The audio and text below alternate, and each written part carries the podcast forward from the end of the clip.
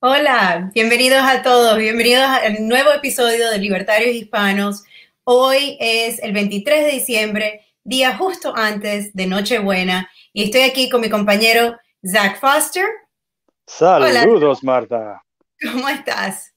Estoy muy bien, estoy preparándome para celebrar un excelente festivus con todo el resto del mundo y, por supuesto, junto con usted. Muchísimas gracias. Y de nuevo, felicitaciones por tu nuevo cargo en el... Eh, en eh, California, en el, en el Partido Libertario de California. ¿Quieres contarnos un poquito de tu nueva posición? Eso es cierto. Hace ah, menos de dos semanas fui elegido a la Junta Ejecutiva que dirige el Partido Libertario de California, es el partido estatal, y tras que se abrió una, ah, una vaciación en la Junta, entonces ah, me postulé y fui elegido. Y estoy pues muy complacido para poder servir al partido y también para aprovechar un poco de representación, conseguir más representación para la comunidad hispana dentro de este partido, pues ya recuerdas, uh, eh, no, no voy a decir el maltratamiento, pero uh, la gran falta de interés en los asuntos que afectan a los hispanos dentro del partido hace tiempo, entonces pues decidí uh, ser parte de la solución y no parte del problema. Exactamente, yo creo que para eso mismo estamos aquí en Libertarios Hispanos, para eh, atraer a los hispanos a lo que es la libertad, a lo que pensamos es eh, una manera diferente de hacer las cosas en el gobierno, una manera de hacer las cosas sin tanta, eh, sin, sin, alguien que nos diga cómo, cómo vivir nuestras vidas, algo un poquito diferente. Y yo creo que es algo que a los hispanos como nosotros les puede interesar, así que me encanta que hayas llegado a esa posición.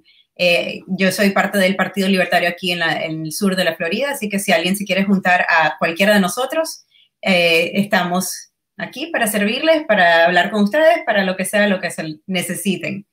Pues, empezando el show, eh, los días antes de Navidad en los Estados Unidos se celebra algo como el Festivus, que es, uno habla de, de, las cosas buenas y las malas de, del año.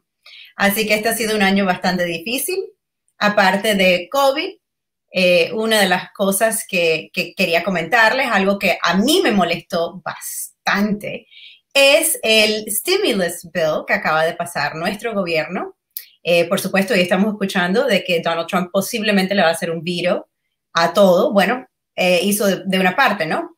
Pero parte de lo que estaba incluido en ese bill eh, eran 33 millones de dólares para Venezuela. ¿Qué te parece, Zach? Ah, me parece muy mal, ah, aunque yo sé que poco de ese dinero va a irse directo a las ONGs, la mayoría de, esa plata se vaya a financiar el gobierno interino de Juan Guaidó, cual es un gobierno que ya ha advertido públicamente que ellos Ah, planean coexistir, cohabitar, convivir con el narcorégimen y quieren irse a elecciones con el narcorégimen. Entonces, lamentablemente, aunque el doctor Ron Paul se equivocó muy gravemente sobre lo que está sucediendo en Venezuela, su teoría en contra de ayuda económica a, otros países se está comprobando ah, cierta y verdadera, porque en vez de ayudar a un aliado, a unos aliados en vencer a un enemigo que no solo es enemigo de, el pueblo venezolano, pero también son enemigos de nuestro país. Ellos lo declararon. Este, entonces, en vez de, de ayudar un aliado en contra de esa mala gente, estamos financiando la convivencia con ese narco régimen comunista. Y yo tengo grandes problemas con eso. Yo creo que deben quitar y negar todos los fondos a Juan Guaidó, porque cuando esos ladrones ya no tienen más plata para gastar, entonces quizás les interesaría ah, conseguir la liberación de su país, su único trabajo actualmente, que no han logrado en dos años. Este, uh, what the hell? Exactamente. Eh, me parece un poquito absurdo de parte de los Estados Unidos, pero bueno, eso... Absurdo y absurdo. Sí, es una pequeña parte eh, de la cantidad de dinero que estamos gastando Eh, por supuesto, sabemos que el Centro de Artes Escénicas de JFK eh, recibió otros 35 millones de dólares. Eh, le habían dado dinero anteriormente. 25 millones de dólares va para salarios para la Casa de Representantes. O sea, este año que la mayoría de los americanos o no tienen trabajo o han perdido parte de su trabajo o han sufrido mucho gracias, no, no necesariamente al COVID, sino como al, a que el gobierno nos ha encerrado en nuestras casas y no nos ha dejado vivir nuestras vidas. Pero ellos, ellos que ganan 174 mil dólares al año por su trabajo, eh, le van a dar otros 25 millones de dólares para, esa, eh, para esos representantes. Me parece absurdo. Eh, parece que se, se, aumentaron el salario. Felicitaciones a ellos. Sí, la Universidad de Howard está recibiendo otros 13 millones de dólares. Em, hay un acto, Take Responsibility to Workers and Family Act, que la verdad es que ni siquiera le podría decir qué, qué exactamente la incluye. La ley de tomar responsabilidad para los trabajadores y las familias. Eso está recibiendo 40 millones de dólares. Em, bueno, en fin. ¿Cuántos millones están recibiendo en Pakistán y para qué? Oh, el de Pakistán es para estudios de um, eh, gender studies, ¿cómo se dice eso? Estudios de género. Ok, uh, una preguntita. En un país tan fuertemente, uh, uh, no solo musulmán, pero tan fuertemente fundamentalista musulmán, ¿cómo exactamente alguien va a estar estudiando el género? Porque estudios del género, todo, toda esa vaina académica se va mucho más allá de lo que se permita el Corán. Ahora, no estamos haciendo comentarios sobre el Corán, solo que estamos reconociendo que este es un país musulmán fundamentalista.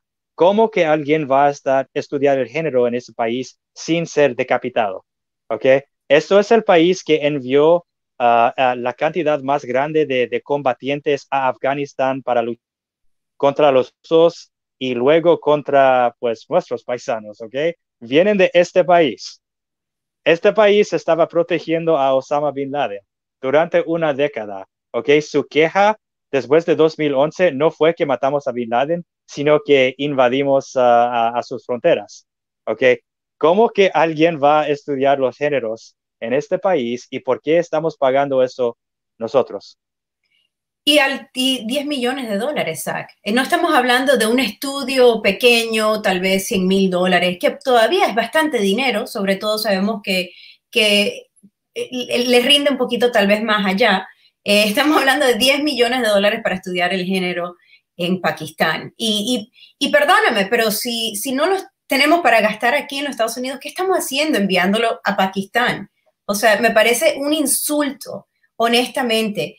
Eh, que nuestros representantes se paren ahí y nos digan no solo que tienen que votar por esta, esta ley tan absurda, este, este omnibus que le están diciendo eh, absurda, sino que nos lo están diciendo que en menos de cinco horas desde que ellos eh, entregan estos papeles, 5.500, más de 5.500 hojas, representa este, esta nueva enmienda que están haciendo. O sea, es una cosa tan absurda que le den cinco horas, es como leer la Biblia cinco veces seguidas. ¿Cómo lo vas a leer en cinco horas? Es imposible la cantidad de páginas que es esto.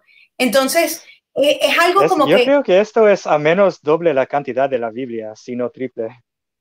Sí, no, eh, eh, sacaron la cuenta, es como leer la Biblia cinco veces seguidas y, no lo puedes hacer, obviamente, en cinco horas. Yo nunca he conocido a alguien que pueda leer la Biblia una sola vez en, en, en cinco horas, mucho menos cinco veces. Entonces están o sea, se pasan eh, hablando, hablando, hablando, pero cuando viene al punto, viene el grano, les dan muy poco tiempo para en realidad revisarlo. Obviamente no lo escribieron en un día o dos días, llevan el año entero escribiendo esto. No, tenían eso preparado. Por supuesto, por supuesto, y todo el mundo entregó las cosas que ellos querían. Tenemos a la representante Alexandra Ocancio Cortés hablando por Twitter diciendo que, que, por supuesto, esto es una locura. ¿Cómo es posible que le van a dar cinco horas y al final al cabo votó por él. Entonces, es, una... estaba con ella hasta el punto de, votar por la ley.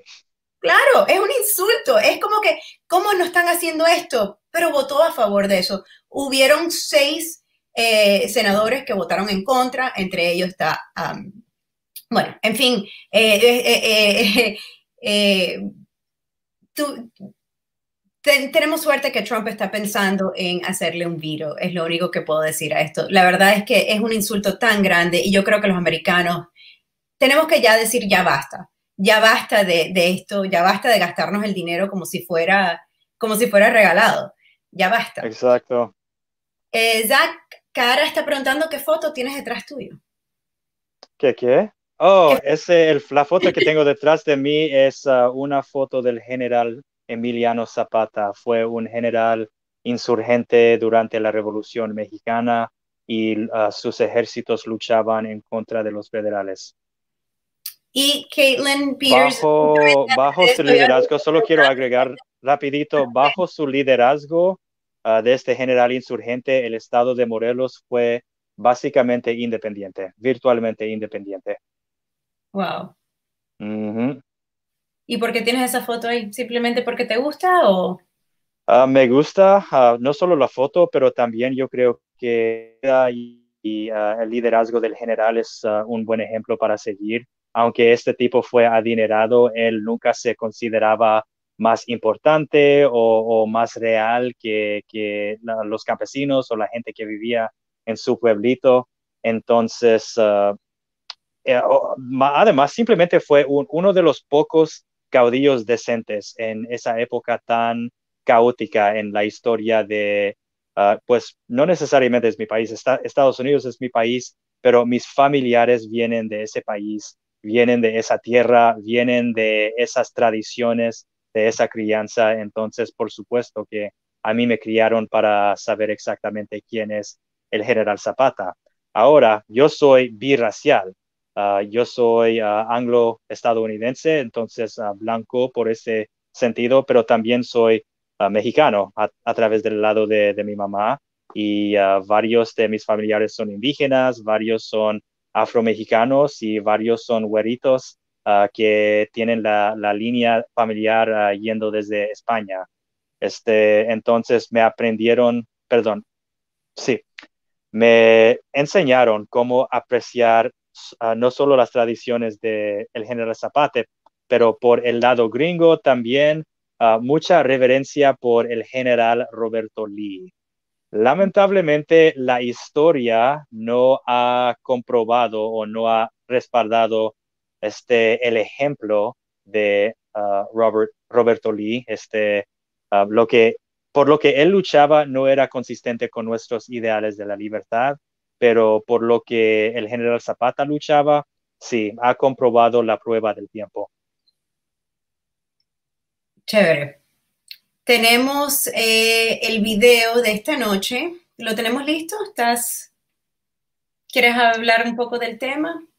Bueno, hemos estado ah, manteniéndonos al tanto del progreso de Santa Claus, el Papá Noel, el grande héroe, el, caudillo de los elfos que entrega los regalos a todos los niños.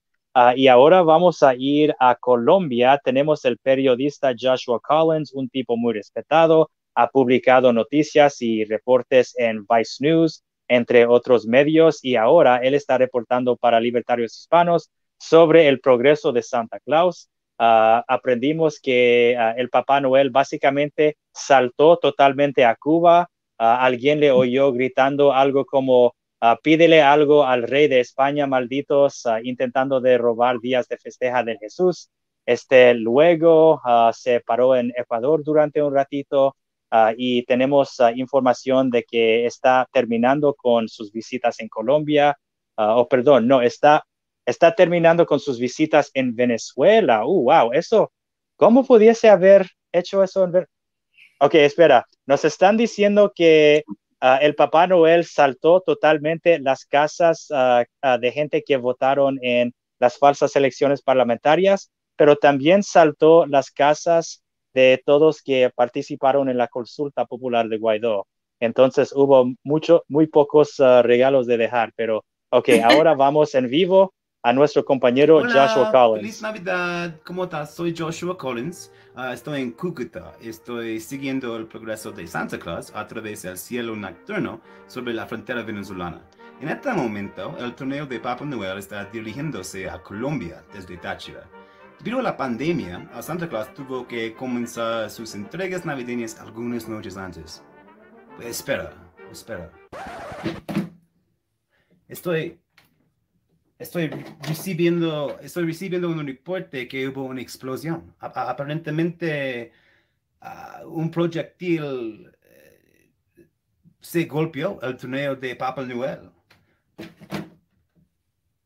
Dicen que los venezolanos pensé que el torneo fue un avión desde Colombia, fue la guerra de Trump y lo atacó. Ay, mierda. Ha sido, ha sido disparado el torneo de Papua Noel con un misil desde el lado venezolano. ¿Qué está pasando? Hay que irme, hay que ver. Ok, uh, Wish. Fui a echar un vistazo, pero no, no estuvo seguro para nada. Tuve que irme. Estoy buscando un lugar para dar un reporte. Dame un momentito. Ay, mierda.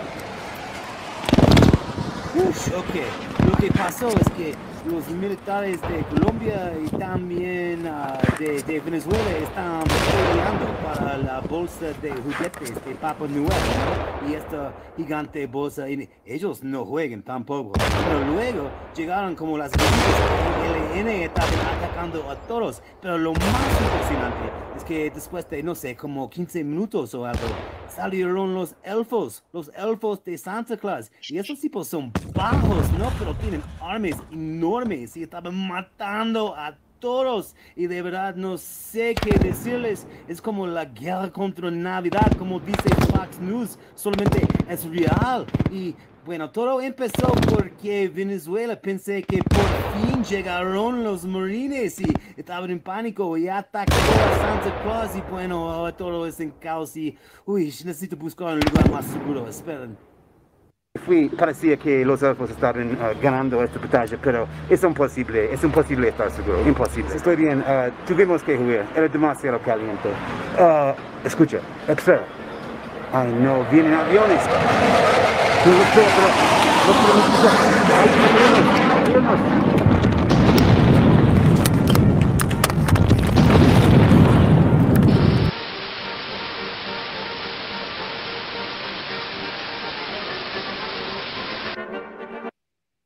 Ay, caramba, parece que perdimos a Joshua y también perdimos a Santa Claus.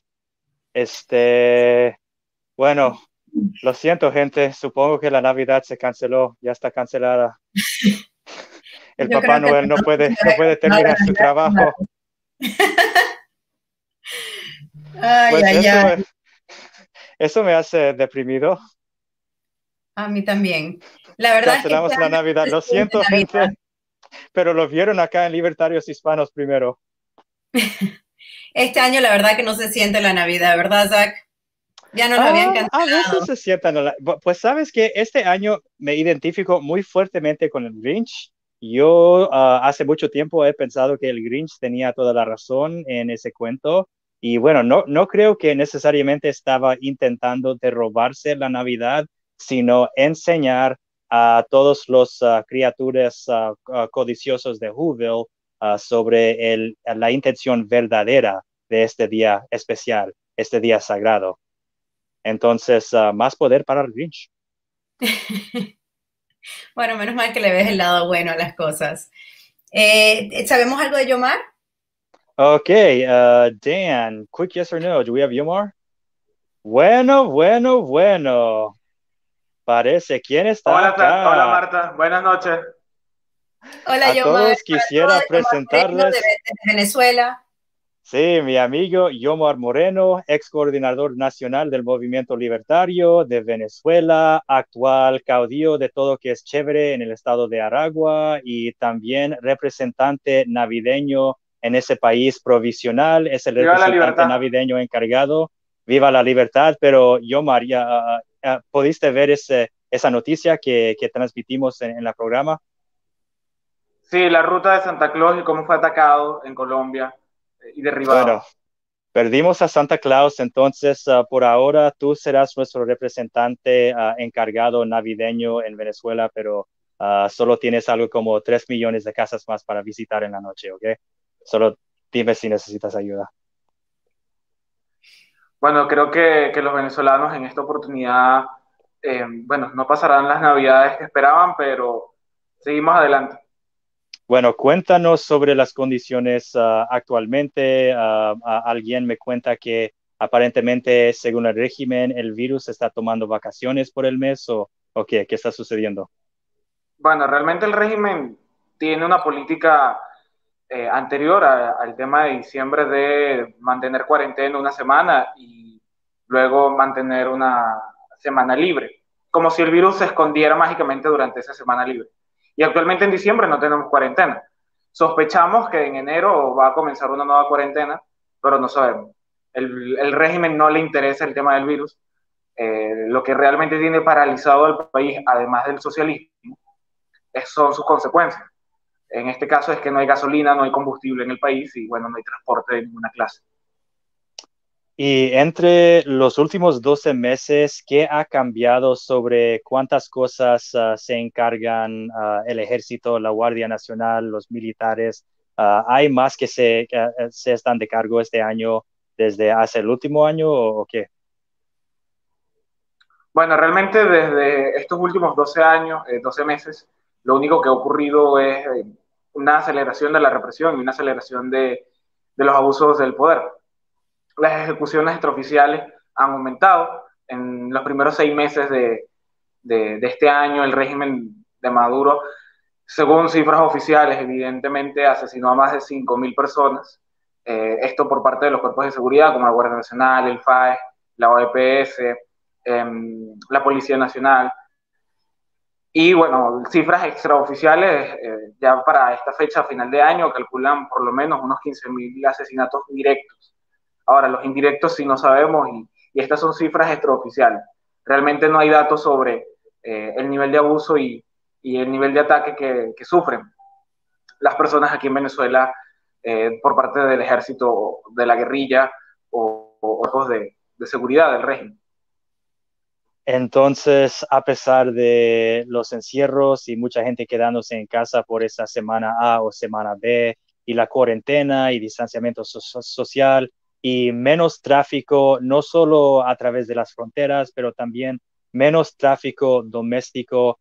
A pesar de todo eso, el régimen ha logrado asesinar a menos 5 mil personas.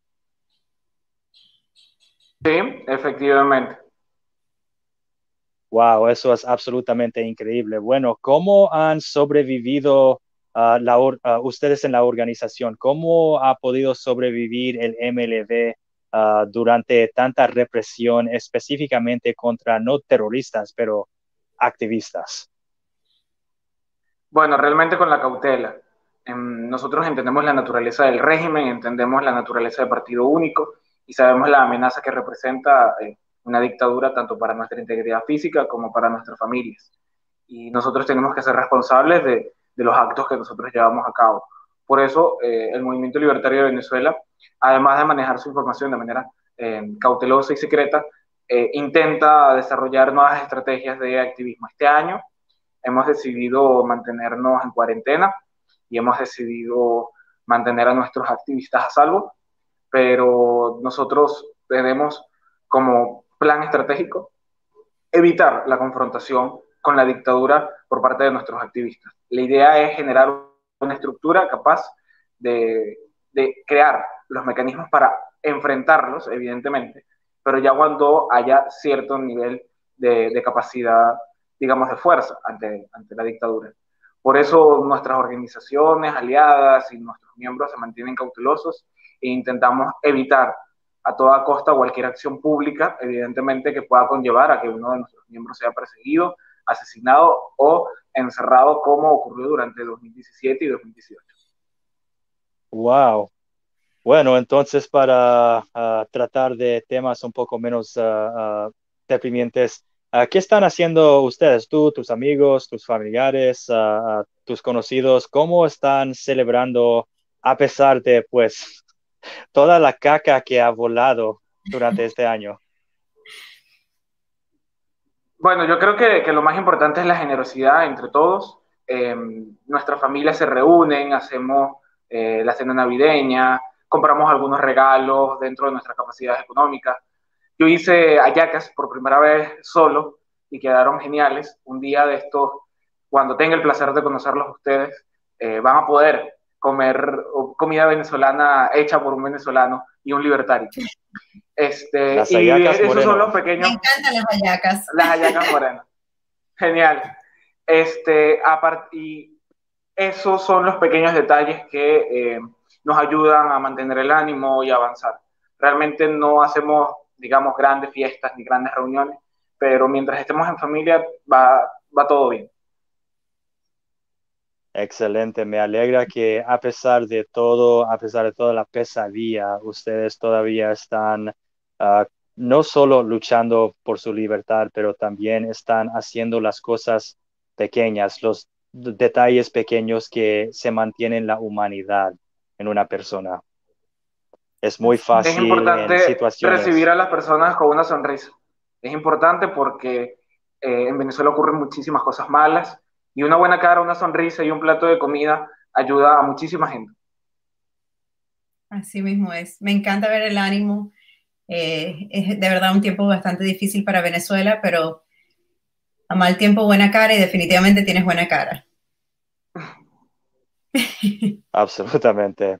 Bueno, ah, ¿tienes algo que quisieras ah, decir a, a, los libertarios, no solo de la TAM, pero también los hispanos acá en Estados Unidos?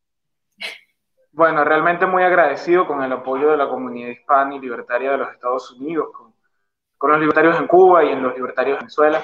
Realmente sin el apoyo de SAP no sabríamos en dónde estaríamos.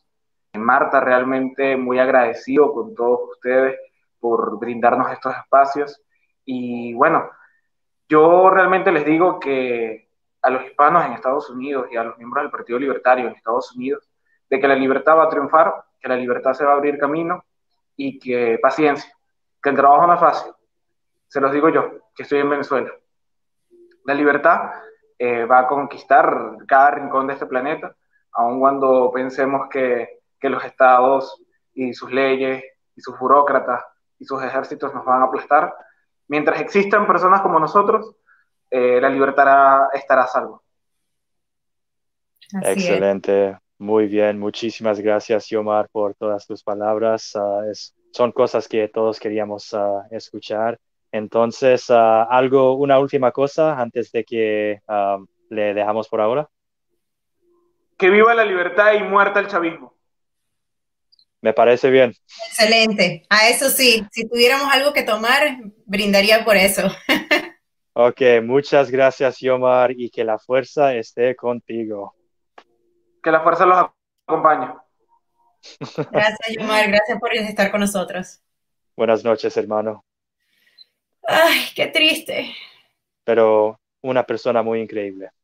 Muy increíble, muy increíble. Me siento muy agradecido por haber tenido su amistad. Así mismo. Quiero solamente decir que es un, me, me duele tanto en el corazón. Cuando yo vivía en Venezuela, la gasolina era abundante. De hecho, eh, llenar el tanque de gasolina eran 5 dólares cuando mucho, en esos entonces hace 20 años, hace un poco más de 20 años. Y ahora no existe el combustible en Venezuela, no hay con qué manejar un carro, no hay con qué eh, cocinar, no hay con qué hacer las cosas. Y, y es un dolor tan grande sabiendo que Venezuela no solo le suplía la gasolina para ellos mismos, sino que a los Estados Unidos. Era el país que más gasolina, eh, combustible nos mandaba a nosotros a los Estados Unidos saber que ahora ya están, por cuestiones de, un gobierno, por, cuestiones del socialismo, del, comunismo, no lo tienen ni para ellos ya. Es, tan triste, es tan duro, es tan duro ver cómo, cómo, cómo se ha ido perdiendo eso, ¿verdad? Y esa gente, esos villanos hasta hoy tienen ah, idiotas útiles acá en este país, repitiendo toda la propaganda que quiere Ah, estoy muy agradecido que mi tía, la hermana de mi madre, es una profesora en una de las universidades ah, prestigiosas acá. Entonces, ella está muy conectada con todo el mundo académico y me ha contado sobre varios de sus colegas que creen esa propaganda en que el régimen está bragando sobre, ay, mira, ah, conseguimos casas para estos tantos cientos de miles de personas este año y lo que ellos no saben. Y yo creo no lo saben, porque estos tipos, según lo que me, lo que me dijo mi tía, estos tipos ya tragaron el jugo, tragaron, uh, sí, el Kool-Aid, entonces ellos de verdad creen en el chavismo y yo sinceramente creo que ellos no saben que es a, regalar estas casas a supuestamente los, los pobres solo fue posible porque el régimen robó esas casas de sus propietarios.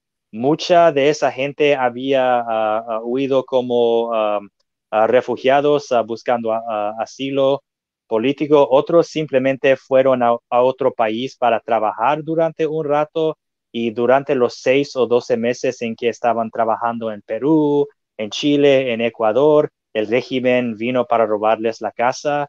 Yo conozco a través de la Embajada Ciudadana uno de nuestros casos. la señora es una maestra, es una profesora colegial allá en Venezuela.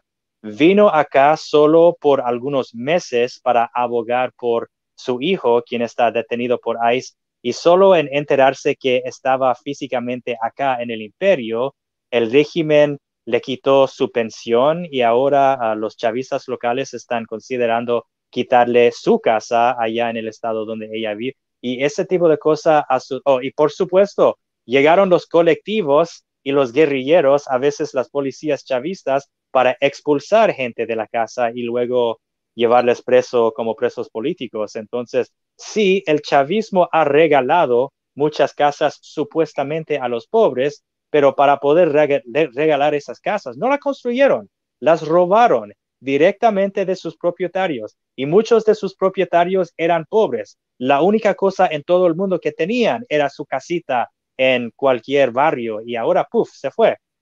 Y es importante que gente como nosotros sigan ah, ah, actuando en contra de esa propaganda, esa paja, porque son mentiras y son mentiras que gente de buena fe, los que yo llamo los idiotas útiles para Castro y Maduro acá, ellos creen eso y militan, abogan por esas, tipo, ese tipo de política en nuestra vida pública. Y ellos ah, creen verdaderamente que Raúl Castro y Nicolás Maduro son tipos que debemos imitar y que debemos seguir en su ejemplo heroico. Hay gente que realmente cree esto. Bernie Sanders es uno. Alejandra Ocasio Cortés es otra, a pesar de que ella está más inteligente y no ha querido decir públicamente nada en defensa de Maduro. Pero es increíble, o sea, es increíble que, que, simplemente piensan que, que ese, ese, régimen funciona. es cómico porque por lo menos Venezuela lleva menos tiempo en esta situación, pero sabemos que Cuba ya cumplió 62 años, ahora el comienzo del año se cumple eh, el aniversario de la revolución, como le dicen, y, es, es, un insulto. Casualmente, mi tía está aquí de Cuba, ella tiene permiso de, ir y venir eh, como ciudadana mm. española, y está aquí, justamente anoche estábamos hablando de que la casa donde vive ella es la misma casa donde nació y se crió mi mamá. Y, y es cómico hasta un punto que ellos todavía tienen los mismos muebles, los mismos muebles desde que mi mamá nació hace, mami, no me mates, hace 74 años. Eh, y lo único que pueden hacer es reparar. Hace 54 años. 54, claro, claro, un poquito menos, ¿no? Hace un poquito. Pero, hace 44, ok. claro, eh, mi mamá y yo tenemos casi la misma edad. Pero, pero es triste, la verdad, de que de que uno aquí en los Estados Unidos, uno está acostumbrado, se te acaba, se te acaba un mueble. ¿Cuánto dura un mueble de una cama, de, un, de una sala? ¿10 años, 15, 20? Eh, sí, alguna gente tiene sus muebles que les duran, ¿sabes? Pero es, nadie en Cuba se puede comprar algo nuevo. Nadie en Cuba tiene em, un par de zapatos nuevo cada rato como tenemos aquí en los Estados Unidos. Eh, los niños de este año en la escuela en Cuba no, no tenían uniformes que usar. Eh, eh, muchos de ellos reciben dos, eh, recibieron dos el año pasado y este año no tuvieron. O sea, es muy difícil decirle a alguien que de verdad vive la realidad del socialismo, que es algo buenísimo, que es algo bueno. La gente en, Cuba está pobre, pobre, una pobreza que nosotros aquí en los Estados Unidos no conocemos. La gente en Venezuela es una pobreza que no conocemos en los Estados Unidos, no sabemos lo que es ir a una tienda y que no existan los productos. No es cuestión de ni siquiera no tener el dinero, es que no existen los productos. Eh, aquí en los Estados Unidos estuvimos locos porque el, el papel sanitario estuvo escaso durante el comienzo de COVID, pero imagínate que eso fuera tu realidad y, papel higiénico, eso no es algo que existe en Cuba. Eh, ellos no usan papel higiénico. Eso no es algo que, la gente normal puede tener.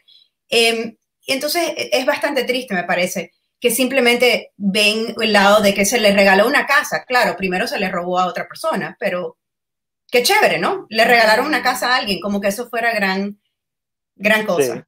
Y también otra cosa es que muchos de estos pobres o son gente que votaron en las falsas elecciones del régimen, entonces fueron uh, recompensados así, o ellos mismos participaron en la represión chavista uh, a través de ser paramilitares colectivos, a través de ser milicianos o que mucha gente les llaman mil ancianos porque muchos tienen más de 60 años, a través de ser parte de las RAS, las VC, todas estas organizaciones civiles dedicadas directamente a la represión de los opositores y todas esas organizaciones que están controladas ah, ah, únicamente por Maduro o por Diosdado Cabello o por Freddy Bernal o otros villanos y tienen organizaciones muy similares en Cuba.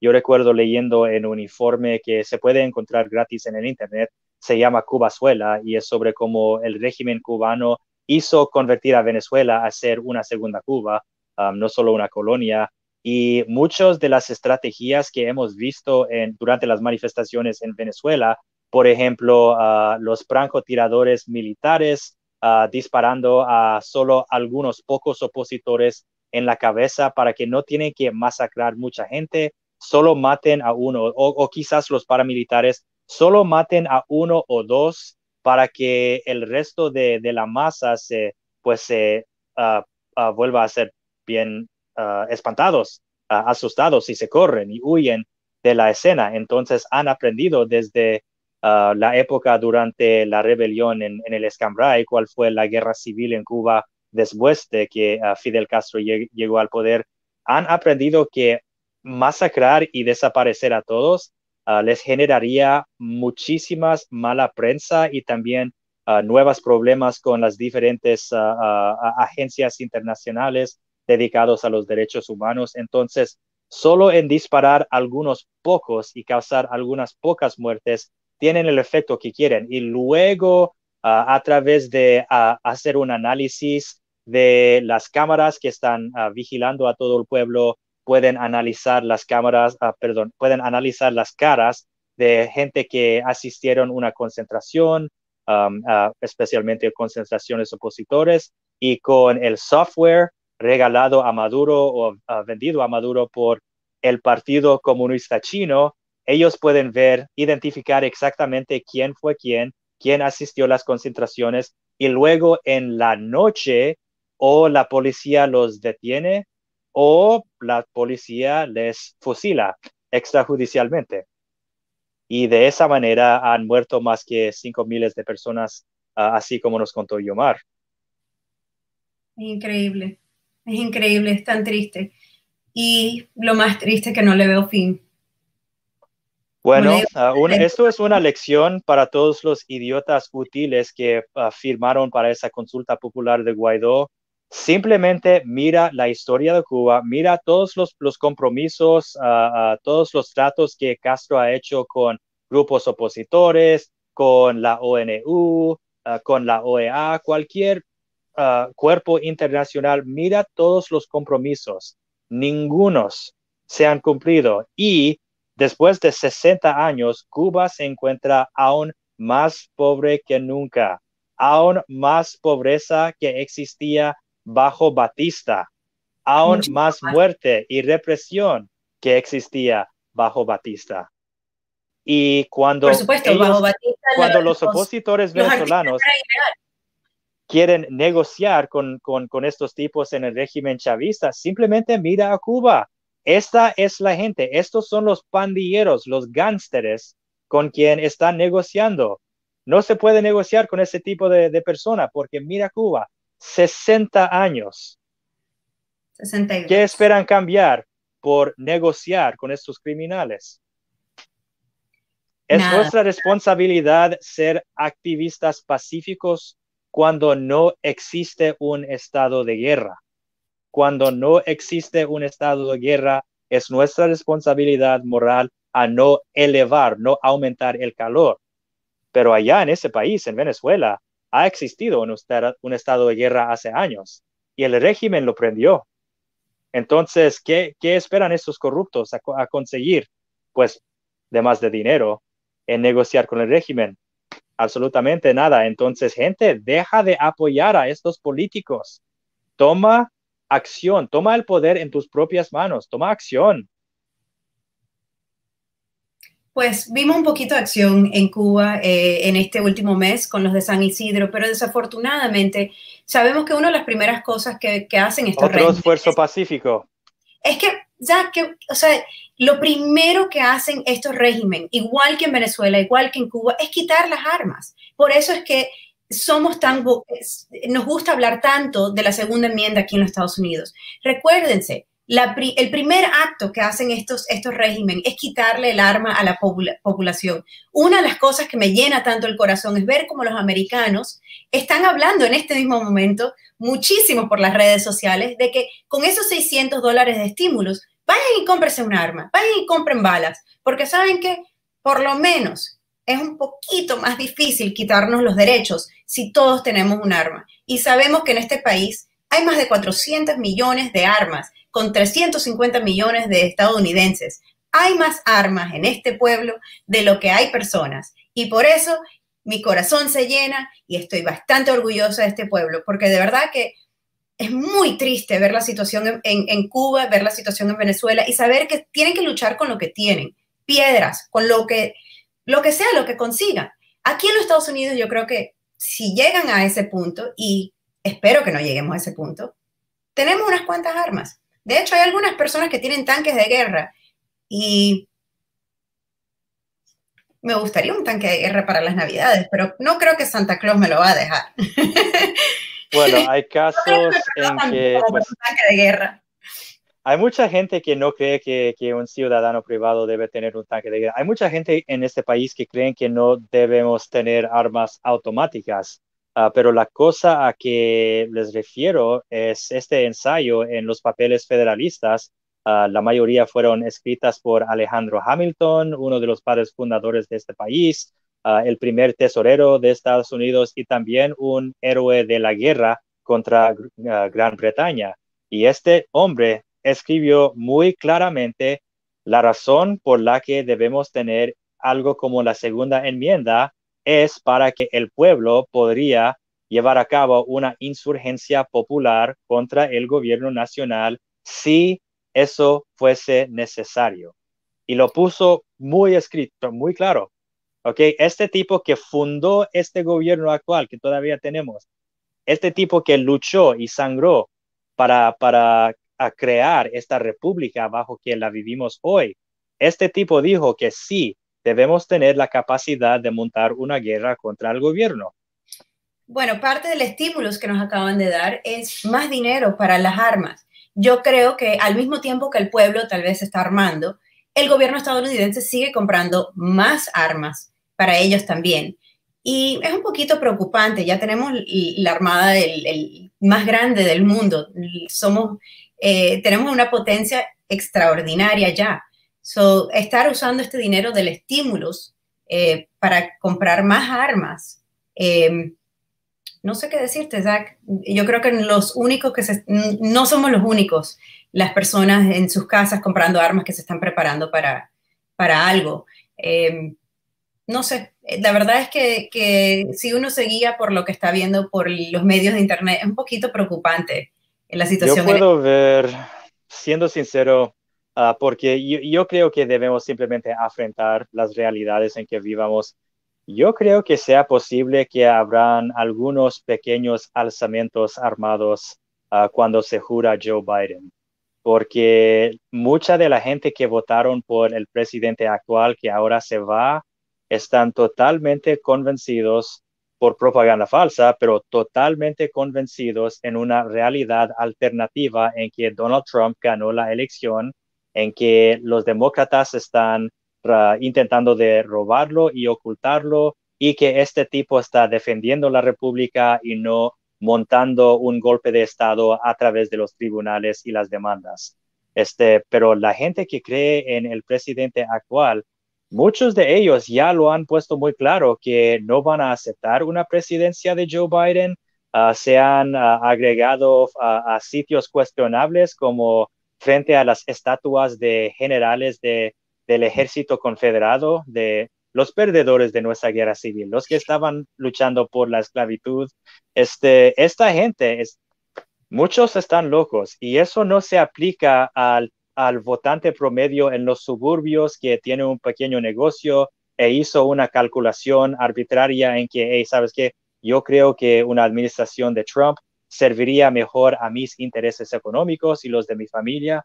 Yo entiendo esa gente, la mayoría de esa gente van a aceptar eso, pero todavía hay pocos que están preparando por algo y algunos ya han actuado. Durante estos últimos 12 años se han muerto más de 40 personas por violencia política, a menos 44. Eso es casi la misma cantidad de gente que murió en Venezuela en 2014, ah, específicamente por represión en ah, las concentraciones, las manifestaciones. Eh, ya hemos perdido la misma cantidad por violencia política y las cifras dicen mucho, así como Ben Shapiro nos dice, este, los datos a los datos no les importan tus sentimientos. Pues en la misma manera, los datos dicen mucho. 10% de, estas, de estos asesinatos fueron ah, cometidos por gente que se identifica como antifa o la, izquierda extrema. 10%. El otro 90% fueron gente que apoya a Trump, fueron gente de la extrema derecha. Entonces, en América Latina, el marxismo es la amenaza más grande y real. En este país, la extrema derecha es la amenaza más grande, más inmediata, aunque tenemos otros tipos de amenazas como nuestro gobierno federal está lleno de charlatans. De verdad está lleno de... ¿Qué, qué fue el nombre de ese diputado? Estos apoyadores de Trump están chillando sobre cómo Joe Biden robó la elección y, y nada fue justo. ¿Cómo se llama el diputado en el Congreso que intentó quitarnos de la boleta en Texas? ¿Cómo se oh, llama? Dan Crenshaw. ¿Y de qué partido es ese tipo? Es republicano. ¿Y para quién estaba militando por la presidencia? ¿Por quién? Por Trump. Sí. Y hoy en día ese mismo tipo está chillando sobre los demócratas están robando la elección a pesar de que no tenemos pruebas. Bueno, Dan Crenshaw tiene bastantes problemas. Eh, prefiero no hablar de él, pero bueno, uno de, de los temas, uno de los temas de él es que últimamente ha sacado unos videos donde él es eh, un superhéroe. Si la gente no lo oh, yo vi eso. deben verlo porque es un poquito cómico. Él obviamente es un soldado y, y oh my gosh. Rapidito, Dan, uh, uh, I don't know if you're going to find it, but real quick, can you find Dan Crenshaw's James Bond video? Si Dan puede encontrar ese video rapidito, no espero que tenga éxito, pero... Pero, pero la cosa impresionante... Necesitamos mostrar a menos un, un poquitito. Dan Crenshaw's which video? James uh, Bond video. Okay. The one where he's a superhero. By the way, todos saludan a nuestro productor, Dan Fishman un gran amigo, un partidario que ha servido a este Partido Libertario durante muchos años y fue uno de los originales ah, aliados de libertarios hispanos cuando, bueno, no debo estar diciendo eso, pero por un ratito hubo un debate en el partido sobre si deben tener un programa en español. Y Dan militó para nosotros. Entonces, ah, ¿sabes qué, Dan? Uh, cuando conquistamos a todo el mundo, tú puedas vivir. Uh, un momento. Está bien, está bien. I told him in Spanish. After we conquer the world, you get to live. tell, tell me if this is the right video. Um, audio. Ok, ok, encontró el video o esto va a ser rico. Yes. Creo que sí. Okay. Ok, esto es el tipo que intentó quitarnos de la boleta en Texas. Should you choose to accept it, will be to save Texas. To do so, you must recruit an exceptional team of congressional candidates. They must be courageous, patriotic, and absolutely fearless. Time is of the essence. The nation's future is dependent cállate. your success. Para hacer este video. Oh, esto es el demócrata.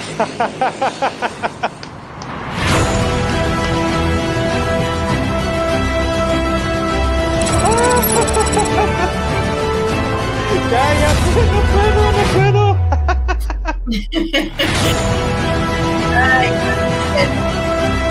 Shut up. Ya basta. Uh, cut, cut. we're good, Dan. That's enough. Thank you so much. Ya no puedo, ay Dios. Ay. sí, eso fue Dan Crenshaw.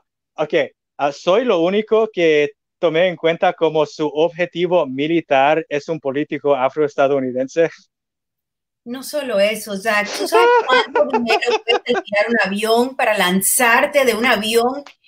¿Tú sabes cuánta gente está pasando Y eso fue hambre? su argumento político. Elijan a mí al Congreso. Para esos momentos cuando, te, cuando tienes que firmar una nueva ley, pero mientras estás cayendo de, de 10 mil metros, es, es, ah, tenemos una necesidad por eso. Por supuesto. Y él se gastó ese dinero que la gente le da para, para su campaña en hacer un video de él tirándose de un avión. Por Dios santo. Como si fuera James Bond. Por favor, por favor. No. Ok, pero sí, sí, hay, hay todo. Tenemos una lista de lavandería, básicamente, una lista de abarrotes para comprar que, que- de problemas con este video, pero ah, el, detalle que a mí me encantó es como este tipo, su objetivo militar es un político afroestadounidense. Este, durante el año del movimiento de las vidas de los afroestadounidenses valen, no que- una buena elección de, de imágenes para estar demostrando a los votantes. No, y yo creo que si el Partido Ah. Republicano está a favor de, de tú sabes, ser el partido que no es, no es como el, el demócrata que, que sí cree en, la- en los derechos de las personas y etcétera. Somos frugales, somos responsables con la plata. ¿Cuánto costó ese avión? ¿Cuánto costó ese video? Por Dios. Es un video de, de, de producción de Hollywood. Eso le Creo tiene que haber- que lo tiratearon de, de ese programa 24. Sí, no solo eso, él, de nuevo, él se gastó el dinero en sacar a 41 libertarios de la, de- de la boleta en Texas. Gracias a Dios, no ganó. Sí, su Eh, objetivo no fue ese, ese afroestadounidense, su objetivo fueron los libertarios, 41 de ellos. 41 de ellos. Igual, desafortunadamente, para él no ganó. Nosotros salimos, eh, pudimos estar en, en la boleta, pero Dan, ¿por qué no usaste ese, ese don que tienes para ganarnos de la buena manera, en vez de tratar de ganarnos votándonos de los boletos? Honestamente, es, es- es vergonzoso. Es vergonzoso ver este video. Es decir, no, inte- no intentar de sacar a mi partido de, de esa boleta ah, te, te daría buenas chances de yo votando por, por él, pero no, no, no, no. No, no, él Este, estaba me de un siento atacado. en su área. Elliot Sher- eh, Sherman estaba corriendo en contra de él. Desafortunadamente ganó Dan Crenshaw, pero eh, mm, no. Está bien, el próximo año ah, o la próxima elección encontraremos nuestro propio ah, agente secreto ah, que puede saltarse de aviones y todo eso. Encontraremos a alguien, encontraremos a un veterano Creo mejor. que para ser Eso- poder Eso es, toda, es todo el, res- el resumen ah, profesional de Dan Crenshaw. Este, yo fui ex militar y yo soy bien chévere este, y también soy más guapo, ¿ok? Eso es la plataforma de Dan Crenshaw. Este, yo creo que podemos encontrar un veterano mejor que él. Zach, ¿te estás postulando? Ah, no vivo en Texas. No, pero en California. Yo creo que, que tenemos un veterano aquí.